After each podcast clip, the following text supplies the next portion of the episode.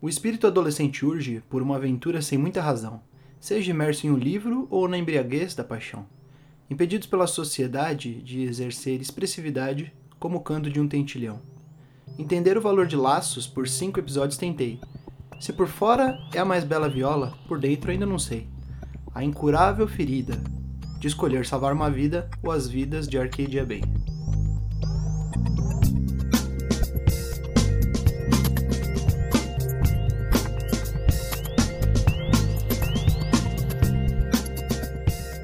São com esses versos e grande prazer que começamos o episódio piloto do NFC, podcast que transmite informação e opinião sobre videogames e afins. Eu sou o Arthur Pieri e eu tô aqui com o Matheus Pieri. Fala galera, beleza? É, bom, vocês podem ter notado que existe uma certa semelhança entre os sobrenomes. O Matheus é meu irmão, a gente tá gravando presencialmente. E É. primeiro podcast do, da- dessa série aí do, do NF, NFC. NFC? NFC. Não, palmas, né?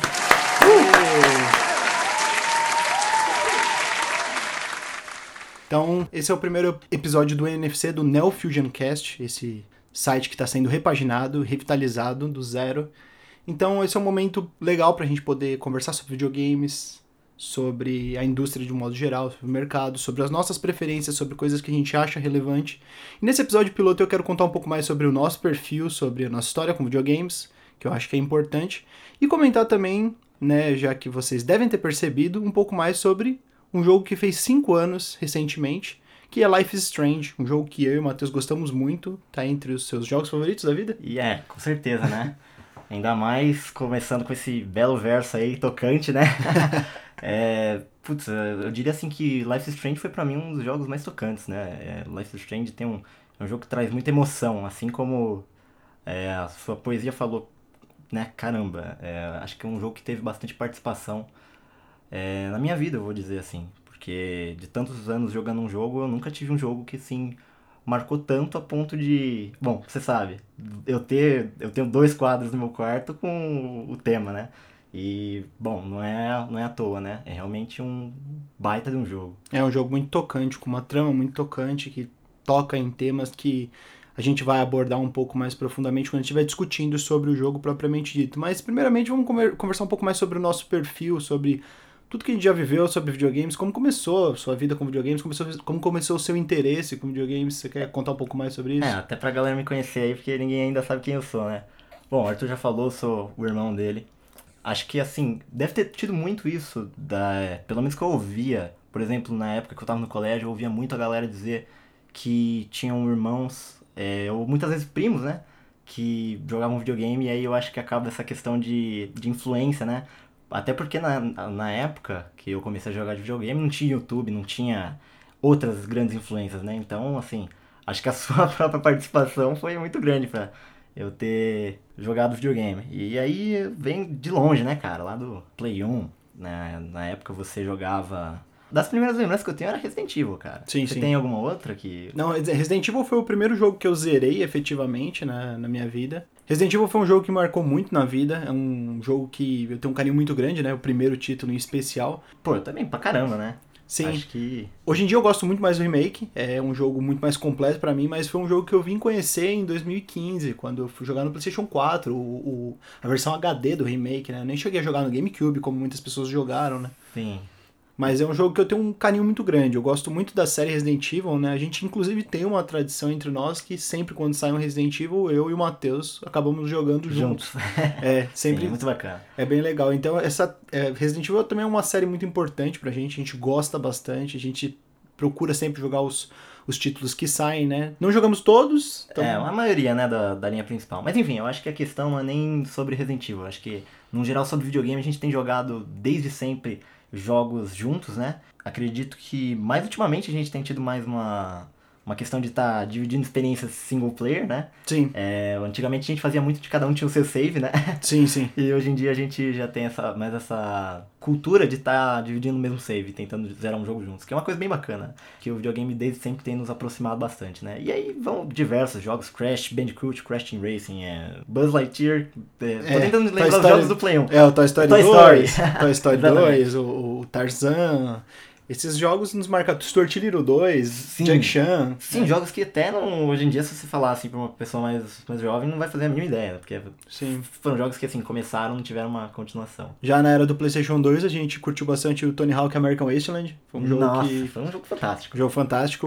O Ultimate Spider-Man também. Jogo que a gente. Eu joguei bastante, não sei se você chegou a jogar ele. Sim, sim. Eu tenho a impressão que os jogos que a gente curtia muito, cara, que eram mais da, da época antiga, eram jogos de ação, né? Sim. Eu acho que, assim, essa questão de novos gêneros, assim como a gente vem chegando aí pra Life is Strange, esse tipo de jogo não existia, né, antigamente. É, na verdade, falando sobre o Life is Strange, é até legal a gente tocar nesse ponto, né? Sobre o que é o Life is Strange, né? Muitas pessoas perguntam. Ele é um jogo bem narrativo, ele tem essa é, questão expositiva de contar uma história, de querer. da parte de história é, ser mais importante do que a parte mecânica, né? A parte mecânica tem coisas interessantes, mas Sim. ele é mais sobre contar histórias e você resolver pequenos puzzles.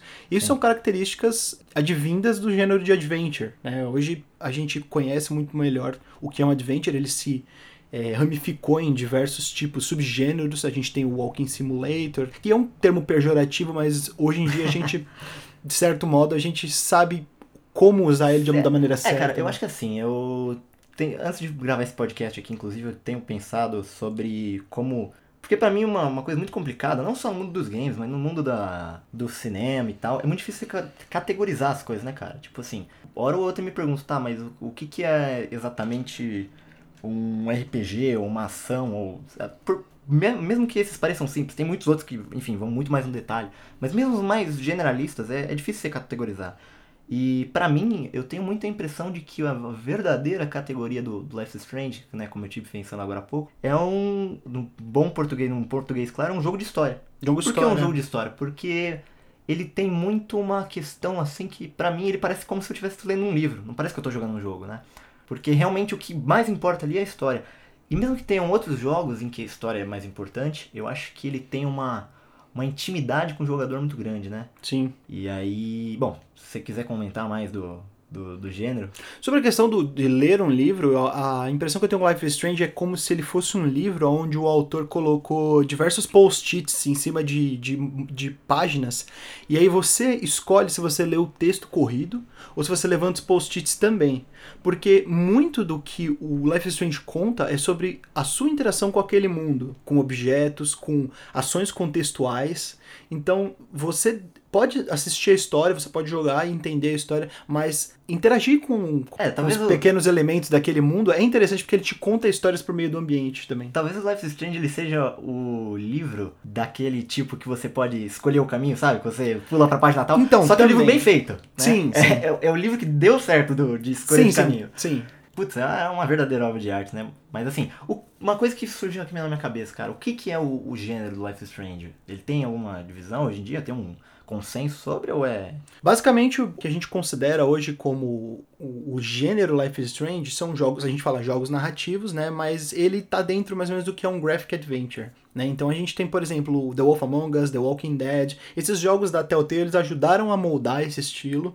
E o Life is Strange, ele pegou e abraçou isso daí e ele potencializou. Eu acho que assim, o The Walking Dead ele também é sobre isso. E eles é engraçado, eles são jogos que eles te dão escolhas, mas eles não te dão escolhas que vão ser significativas para uma ramificação de história. Ele em alguns momentos ele coloca é, caminhos alternativos.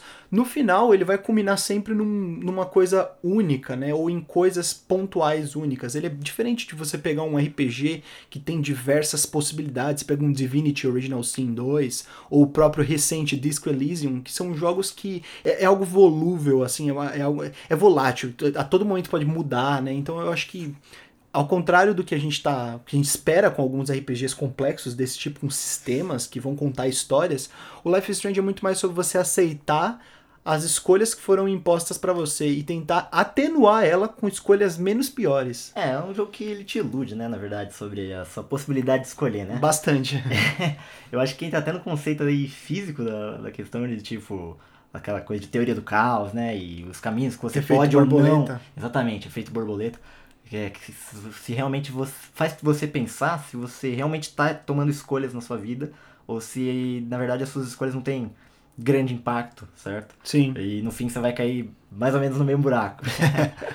É, Mas, basicamente isso. Mas Arthur, é, pra galera aí que tá caindo de paraquedas, não sabe o que é Life is Strange, é, quem é quem é o herói da história, quais os caminhos que trilha, qual que, do que, se trata essa história?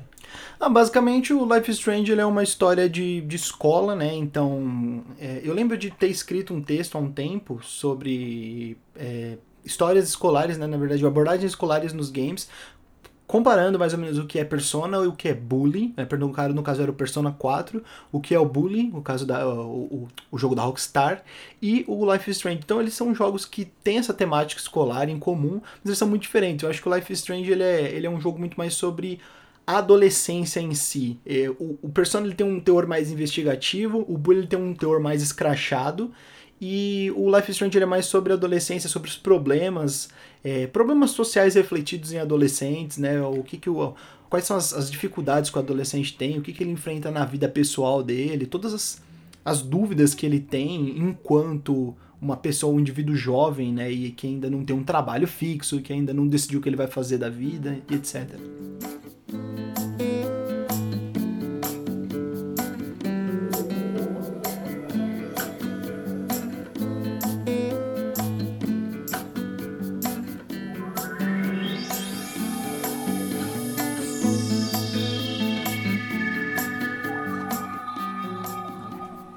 Life is Strange é uma narrativa da amizade entre as duas jovens, Chloe e Maxine, que se reencontram depois de um tempo, né?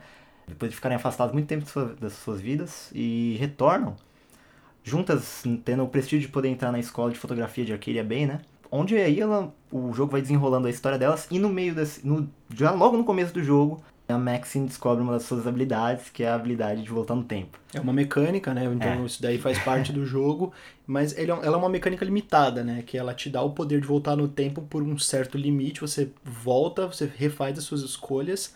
Algumas delas são impactantes e realmente fazem a diferença. Algumas delas, alguns momentos não podem ser mudados, né? Essa habilidade de voltar no tempo, na verdade, ela é como se fosse esquecida ou ela é exa é, exaurida, né? Você, se, você fica exausto dessa habilidade, você não consegue usar ela.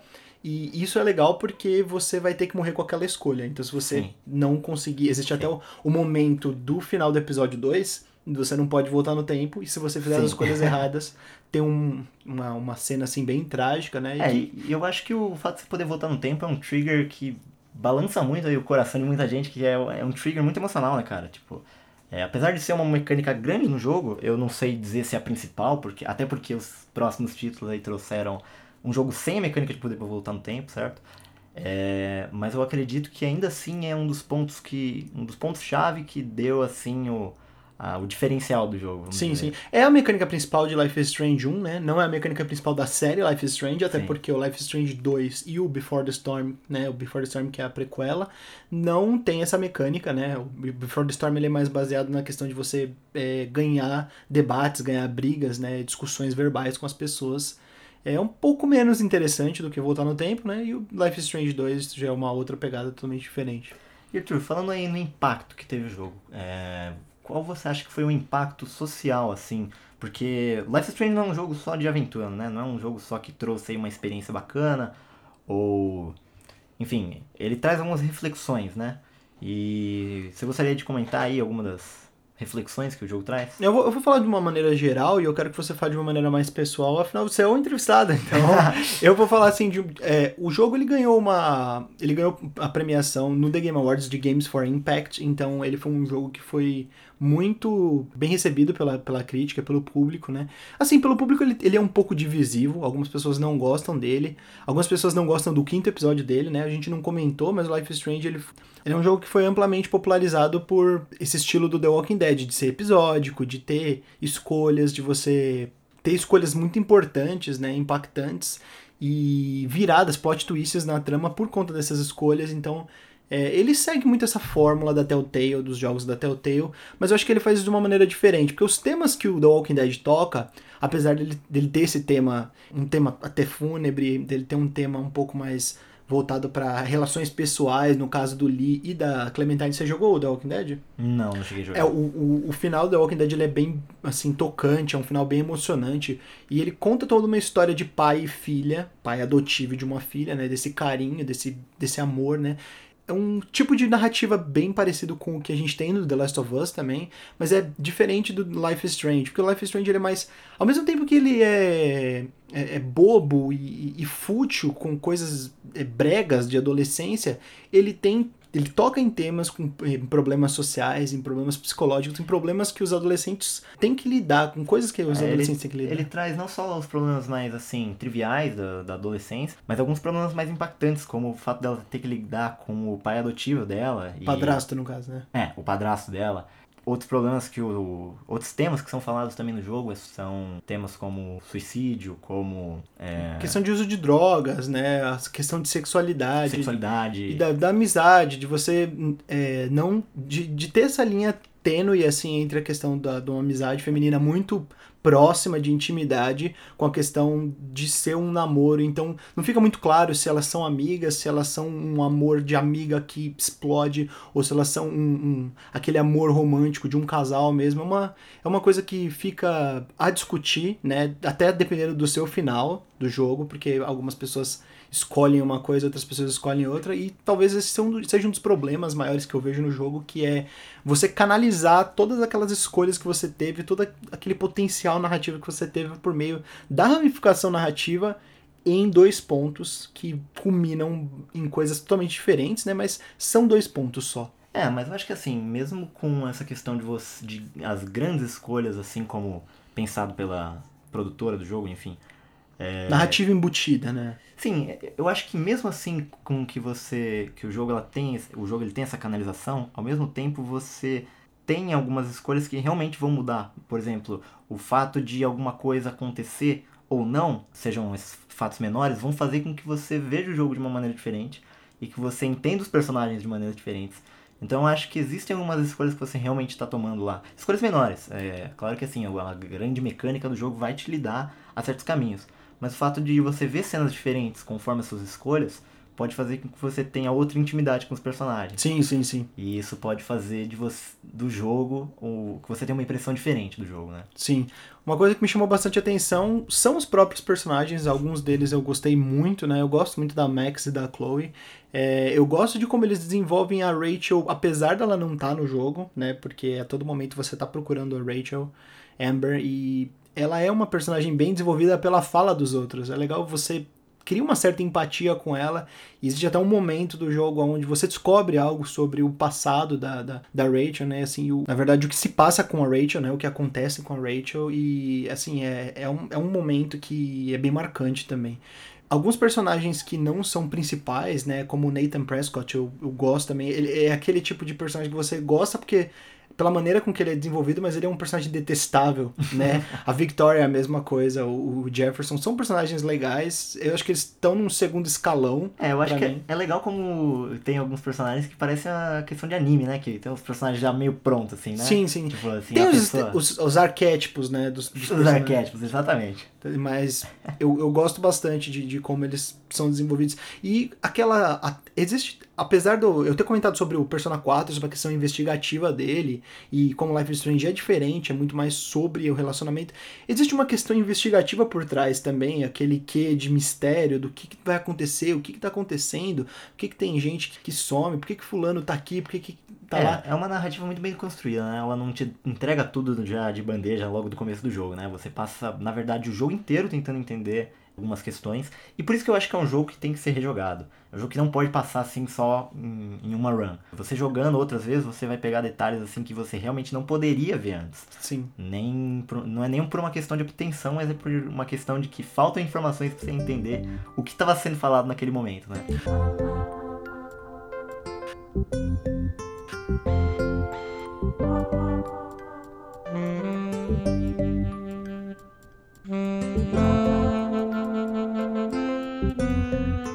Outra coisa que a gente pôde viver e experienciar naquela época, em 2015, foi que eu comprei o, o Life is Strange no episódio 3. Então, ele ainda estava saindo, são cinco episódios no total, ele ainda estava saindo. Quando saiu o episódio 3, eu comprei, e aí eu joguei, joguei, joguei, e quando acabou o episódio 3, eu falei, e agora?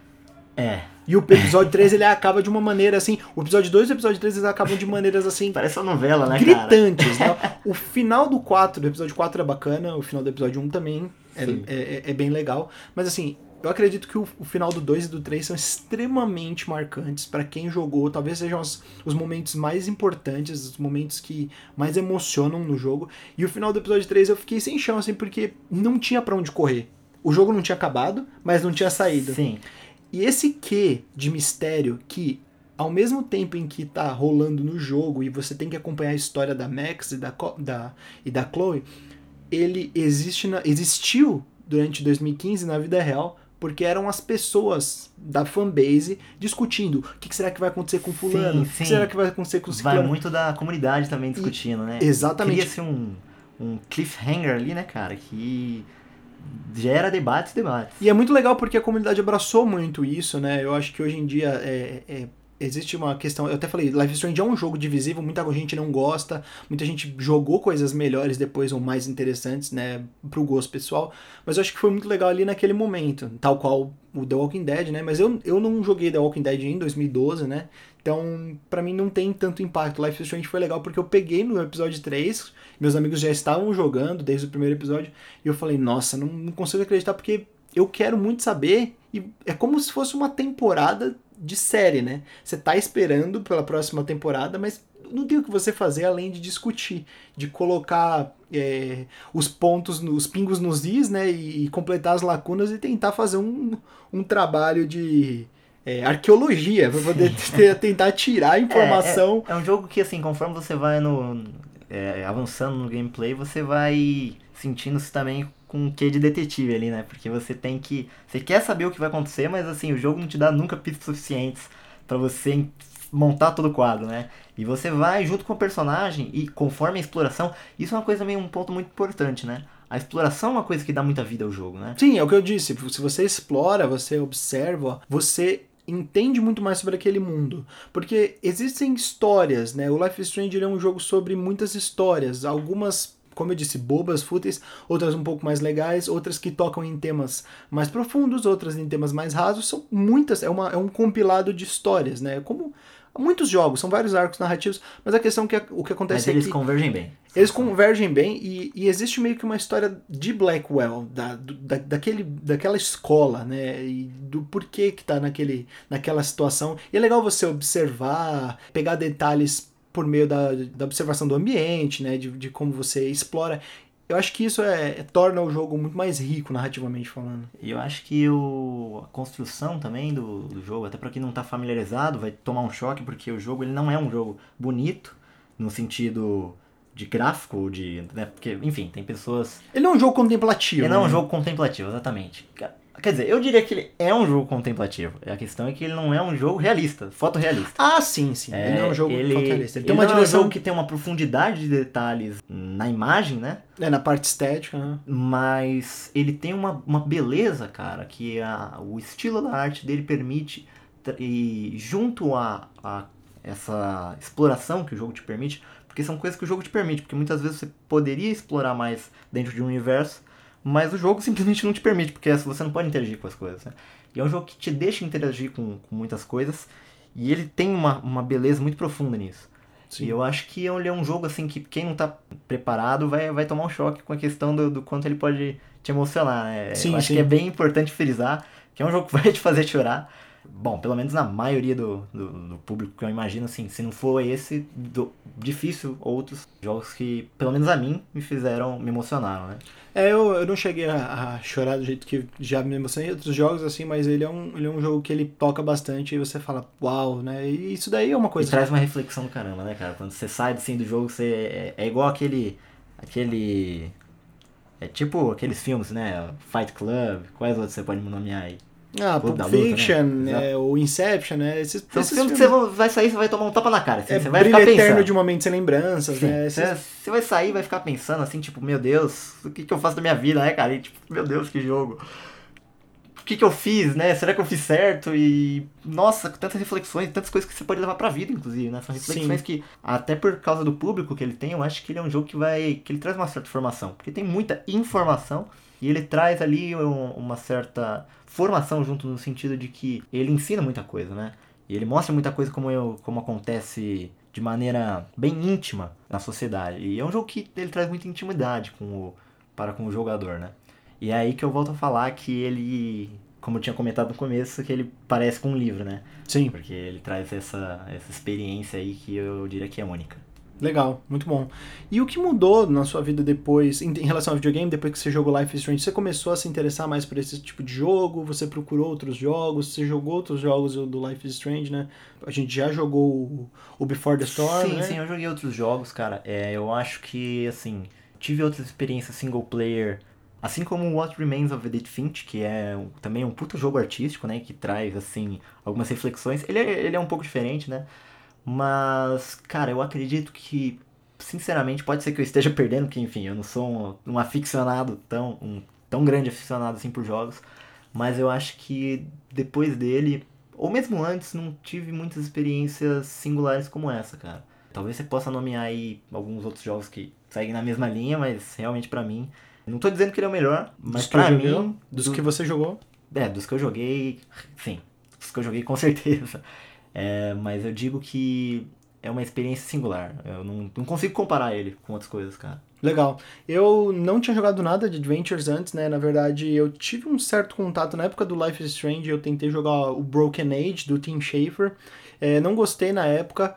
E eu joguei Green Fandango, mas é, é uma história que eu vou deixar para contar em um outro podcast sobre o Green Fandango, que é uma, é uma história lastimável, né? Eu queria mandar inclusive um abraço pro Pedro Vicente do podcast e do, do podcast também, que participa do, com a gente no podcast lá do meu Nintendo, que a gente tem uma história engraçada sobre o Green Fandango juntos, né? Mas de qualquer maneira, eu não tinha muita familiaridade com Adventures de uma maneira mais vasta, assim, mas eu comecei a gostar bastante de, de Adventures. Life is Strange foi um, um jogo que abriu as portas para mim. Eu comecei a gostar de jogos do estilo Telltale. Eu joguei The Walking Dead três temporadas. Eu joguei The Wolf Among Us. Eu joguei alguns jogos do Tim Schafer, né? Joguei alguns adventures clássicos, Secret of Monkey Island, joguei o Green Fandango de novo. Então eu gostei bastante desse estilo. É, gostei bastante do estilo depois que eu joguei Gun Home também, porque em 2015 também foi um ano que eu, que eu tive a oportunidade de jogar o Gun Home e entender um pouco mais sobre como os adventures se transpuseram para a realidade atual, né? Porque é muito diferente você tocar no assunto do Adventure lá em 1990, na época dos jogos de computador, e tocar nos assuntos dos jogos que vieram hoje para os consoles, muito mais com, com, uma cara muito diferente. Então, eu acho que esses walking simulators, é, que, que, é um termo pejorativo, como, como eu disse, mas que eu gosto de usar porque realmente é isso, é você andar, você resolver uns puzzles e você receber uma história é, que é entregue a você de uma maneira muito única, né? O Gun Home também é um jogo que eu gosto muito, eu tenho um carinho muito grande por ele quando eu joguei da primeira vez, não prestei muita atenção. Depois eu joguei de novo, eu gostei. O Event Zero, Ether One, talvez seja o que eu menos goste. Eu tive problemas com ele uhum. quando eu joguei. É, eu lembro. Eu é um lembro. jogo que me deu um trabalho desgraçado para conseguir uma platina, né? Na época eu era Trophy Hunter, mas se não vier o caso, Sim. é uma época ruim da minha é, vida. É, eu acho que assim, o gênero realmente ele evoluiu, né, cara? Essa é Sim. A, e, o, questão. e o Edith Finch, né? O What Remains of Edith Finch, que eu já falei no podcast sobre ele, é o meu favorito, de longe. Aliás, assim. ouçam o, o, podcast. É, o, o podcast sobre o, o Madeleine Finch, que é o, o episódio que a gente fala sobre eu, o Ângelo, o Flávio é, falamos sobre alguns jogos que a gente estava jogando e no, no, momento calhou de, de What Remains of Edith Finch chegar ao Nintendo Switch eu comentei mais sobre ele. O Edith Finch é o meu favorito desse estilo. É, eu gosto muito do Life is Strange e ele quase entrou pro meu top 10 da década, mas quando eu pensei uma segunda, uma terceira vez, eu falei, talvez tenham coisas que eu goste mais e que sejam um pouco mais importantes para mim, né? E que sejam mais importantes às vezes para a indústria, né? Eu não queria, é, eu não queria me permitir, ao mesmo tempo em que eu queria me permitir colocar Life é, is Strange. Eu acho que é uma questão mais pessoal, né, cara? No, sim, no sim. fim das contas, o que mais importa uh, nessa mensagem é que Life is Strange é realmente um puta de um título. Fica a mensagem aí para quem estiver escutando, se você já jogou, rejogue. Se você não jogou, por favor, jogue, cara. É um puta de um jogo. É, e você com certeza não vai se arrepender e vai querer rejogar, porque é uma experiência maravilhosa, né? Sim, sim. Ele é um jogo bem acessível, ele não tem combate, ele é um jogo bem narrativo, então é um jogo calmo. Para todas as idades. Não é, não tem mecânicas diria assim. Assim, pra todas as idades eu digo. Talvez tematicamente ele não seja pra todas as idades, né? Seja um, um jogo de pra adolescentes e adultos, né? é um jogo que assim, se você der pra, sei lá, sua, sua mãe e falar assim, ó, aperta. Sim, ele é um, é, um- Analógico é um aí, jogo X. mecanicamente bem acessível, não, vai ter, não, não terão grandes dificuldades, né? De qualquer maneira, é, feliz aniversário para Life is Strange, 5 anos de um título que marcou essa geração de consoles. Muitas pessoas gostam dele, eu e o Matheus gostamos bastante desse título, e é uma honra estar falando sobre Life is Strange, né? Que é, inclusive, das trilhas sonoras licenciadas, a minha favorita de todos os tempos. Eu gosto muito da trilha do Death Stranding é, de 2019, é uma, uma trilha que eu gosto demais. Eu gosto muito da trilha sonora do Tony Hawk Pro Skater 3, da licenciada, mas realmente Life is Strange 1 é, é a trilha licenciada da minha vida. É, eu acho que assim, não só o jogo, mas a, a trilha sonora realmente. O adjetivo certo é que eles são obras de arte, né, cara? São, Ela- pra- pelo menos pra mim, são verdadeiras obras de arte. É, eu, eu, eu não, eu acho que Life is Strange ele tem muitos problemas para ser uma obra-prima, mas eu gosto bastante dele. Mas a trilha sonora ela é extremamente cativante e bem posicionada nos momentos, então é, Merece vale- aplausos. Merece aplausos.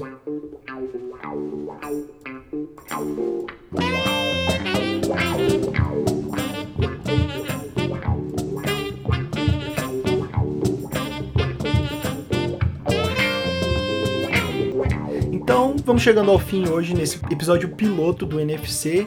Nós teremos alguns formatos diferentes para o NFC, episódios maiores, episódios menores. Esse vai fazer parte do NFC, mas nós teremos um NFC Lite, que serão podcasts minisódios, né, episódios menores de 10 a 20 minutos.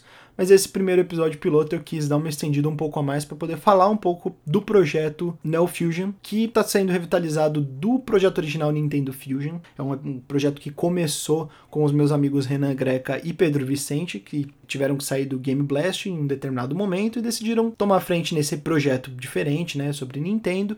Chegou um momento que ficou um pouco insustentável eles levarem o site e eu acabei assumindo agora em 2020. Então nós teremos podcasts com uma frequência não fixa, teremos vídeos também no YouTube textos saindo eventualmente. A gente está tentando criar um conteúdo focado em videogames em geral, falar um pouquinho sobre cada coisa, falar um pouco sobre esportes quando tiver oportunidade, falar um pouco sobre jogos narrativos, falar um pouco sobre jogos retrô, por que não? Falar um pouco sobre as nossas expectativas para o próximo ano. Então tentar abordar videogames de uma maneira geral e especialmente jogos menores que não são muito falados. A gente quer falar de AAA, a gente gosta muito de AAA. Eu sou um- uma pessoa que consome muito jogos grandes, de grandes produções, mas eu não quero que o Neo Fusion seja o local onde a gente tenha que abrir a janela, abrir um pop-up no, no navegador e falar: gente, agora a gente vai falar de jogo indie. Não, jogos são jogos. Desde o jogo que é grátis lá no itch.io até a produção mais AAA ou até quadruple A, né, no caso do Red Dead Redemption 2. Jogos eletrônicos são jogos eletrônicos. Eu quero falar junto com a minha equipe de uma maneira extensiva sobre videogames. E agradecer a presença do Matheus aqui que Que gravou. isso, cara. Eu que agradeço a presença. Eu acho que eu queria deixar um recado aí pra galera pra continuar acompanhando aí o trabalho. O trabalho dessas pessoas aí, dessa galera aí do podcast que tem trazido um trabalho fantástico, né, cara? Que realmente revitalizando aí as revistas, as antigas revistas de games que traziam as, que é, eram a única maneira aí de trazer informação sobre jogos. Eu acho que é fantástico estar sempre acompanhando aí a indústria. É, a indústria está sempre se renovando e trazendo cada ano jogos e mecânicas diferentes. Você vê que a gente comentou um pouco né, nesse episódio sobre a evolução. Então, realmente acompanhem eles aí na. Tem, tem redes sociais? É, se você quiser deixar suas redes sociais, a gente deixa no, no, no link do post. E as pessoas podem te adicionar no Instagram e conversar com você se não tem Twitter, né? Não, não, não. Eu digo, eu digo mais por vocês mesmo. Você, é, você e a galera que tá sempre gravando com você. Ah, sim, é, vocês podem seguir a gente no arroba NeoFusionBR. Em todas as, as redes sociais a gente tá no Instagram, estamos no Twitter também. Não estamos no Facebook, porque o Facebook acabou virando uma terra um pouco de ninguém. Então a gente decidiu abandonar esse barco. Mas estamos no, no YouTube. Pretendemos trazer também conteúdo em transmissão ao vivo na Twitch. Em breve, mais novidades sobre isso. Se você gostou desse podcast, dos nossos textos ou de qualquer tipo de conteúdo nosso, divulgue para seus amigos, porque é muito importante para o nosso trabalho. E é isso aí. O Neo Fusion vai ficando por aqui. Até mais. Fiquem com tudo. Valeu!